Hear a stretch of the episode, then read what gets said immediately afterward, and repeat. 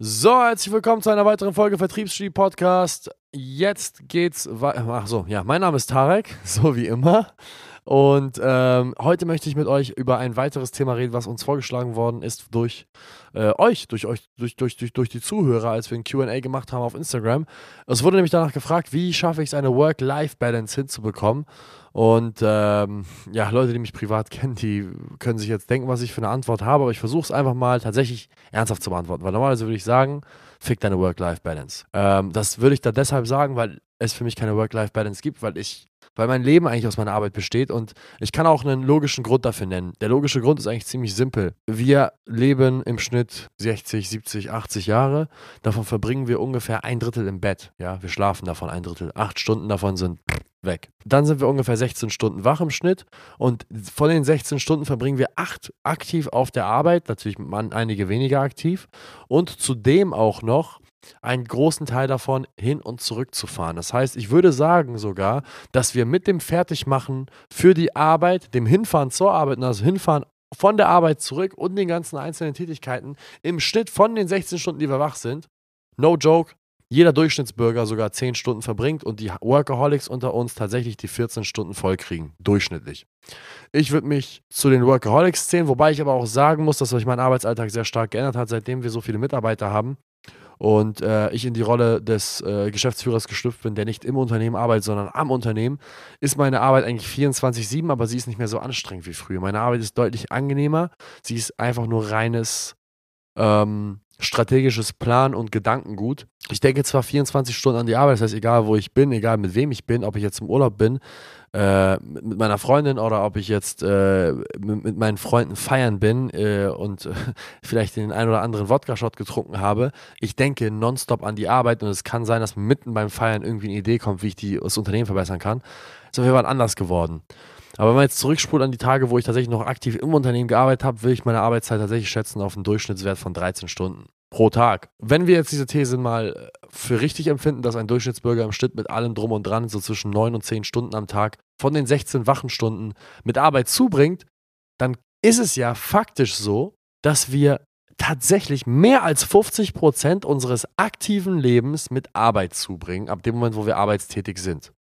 Wenn ich das weiß und die Tendenz sowieso nur eigentlich in Richtung steigend ist, dann sollte ich ja eigentlich nicht nach einer Work-Life-Balance streben, weil diese Work-Life-Balance eigentlich voraus, also so ein bisschen suggeriert von wegen, Life is good und Life, Leben ist Leben und das ist das Schöne, der schöne Teil. Und Arbeit ist eigentlich nur dazu da, damit ich überhaupt leben darf. Und wie kriege ich das in Balance? Das suggeriert dann ja auch irgendwo, dass Arbeit etwas ist, was ich eigentlich nicht machen wollen würde oder nicht machen möchte, sondern eigentlich etwas ist, was, nun, was, was nur dem dient, dass ich dann am Ende des Tages noch ein bisschen Leben haben kann. Und das finde ich ist eine sehr, sehr beschissene Einstellung gegenüber etwas, was eigentlich 50% meines Lebens einnehmen muss. Es muss dein Leben einnehmen, sonst kannst du ja nichts machen. Und deswegen habe ich eigentlich die Philosophie, dass ich versuche, klar, okay, dieses ganze optimistische Gelaber von wegen Arbeit ist your passion und so weiter, habe ich ja letztens schon gesagt, das ist Bullshit. Es ist nicht meine Leidenschaft und Passion, aber trotzdem sollte ich eine Arbeit, äh, eine Tätigkeit wählen, die mir ein Gefühl von Wichtigkeit und Richtigkeit gibt und, und mir das Gefühl gibt, dass ich meine, Art, meine, meine Lebenszeit mit etwas zubringe, was zwar nicht, sag ich mal, genussvoll ist und einfach nur hedonistisch angehaucht ist, indem ich ja nonstop einfach nur Spaß habe und Ekstase bin, sondern dass mir einen gewissen einen gewissen Wert im Leben zuschreibt, auf den ich stolz sein kann am Ende des Tages. Dass ich einen Wert kreiere für andere Menschen, sei es Mitarbeiter, sei es Kollegen, sei es meine Chefs oder auch Kunden oder auch egal wen, also fremde Menschen, die ich damit inspiriere, dass ich das Gefühl habe, dass ich irgendwas Richtiges tue, dass ich was Wichtiges tue, etwas, was die Menschheit braucht.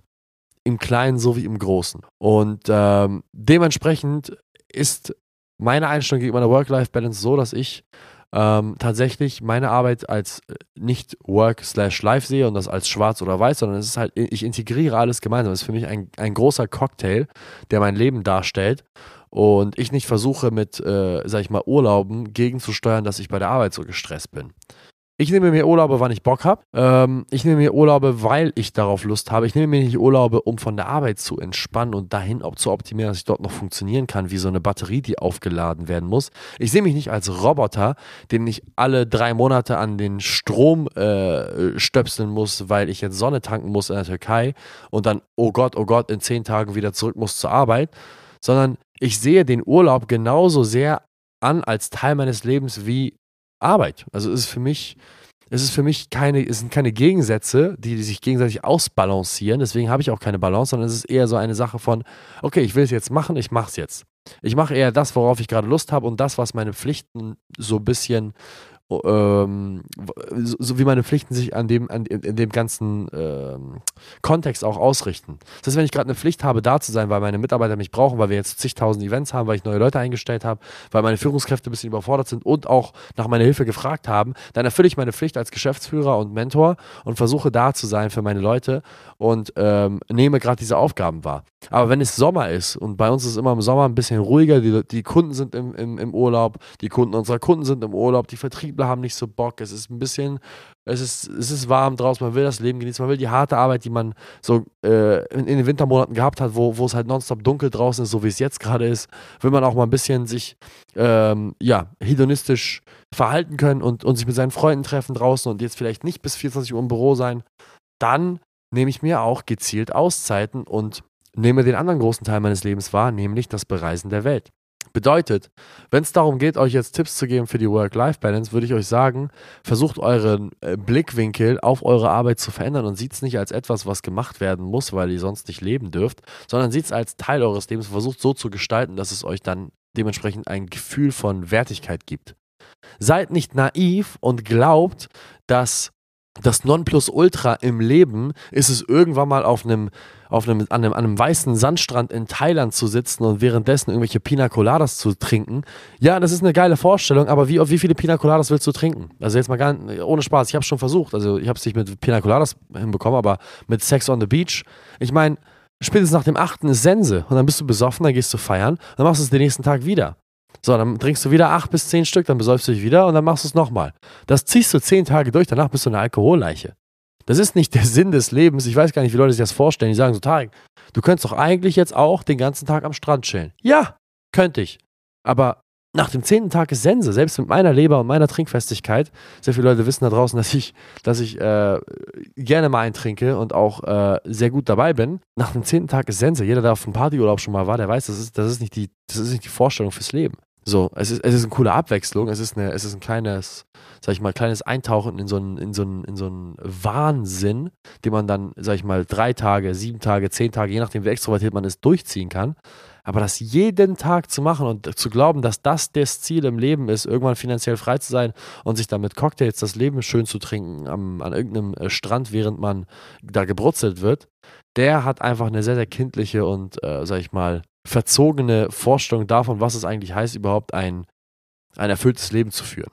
Ich habe es versucht, deswegen kann ich halt so gut aus Erfahrung sprechen. Ich habe schon mal versucht, für lange Zeit einfach am Strand mich zu betrinken, aber das, das, das, das, macht am Anfang Spaß und es fühlt sich auch genial an, aber das, ich kann es euch aus erster Erfahrung sagen, das wird irgendwann einfach nur anstrengend. Und dann wird man einfach wieder ein bisschen roh und dann will man sich einfach mal wieder produktiv fühlen. So viel zum Thema Work-Life-Balance. In diesem Sinne, vielen Dank fürs Zuhören. Wenn es dir gefallen hat, abonniere uns. Und wenn du noch Fragen hast und du sagst, Tarek, diese, deine, deine Art und Weise, wie du das gerade beschrieben hast, ist ja schön und gut, aber ich möchte jetzt mal eine ganz klare Antwort haben auf meine persönliche Situation, schreib mir einfach auf Instagram. Da heiße ich Tarek Joma. T-A-R-E-Q-J-O-M-A-A.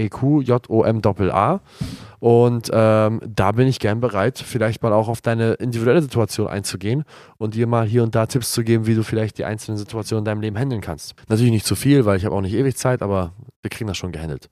In diesem Sinne, vielen Dank fürs Zuhören und bis zum nächsten Mal. Ciao, ciao.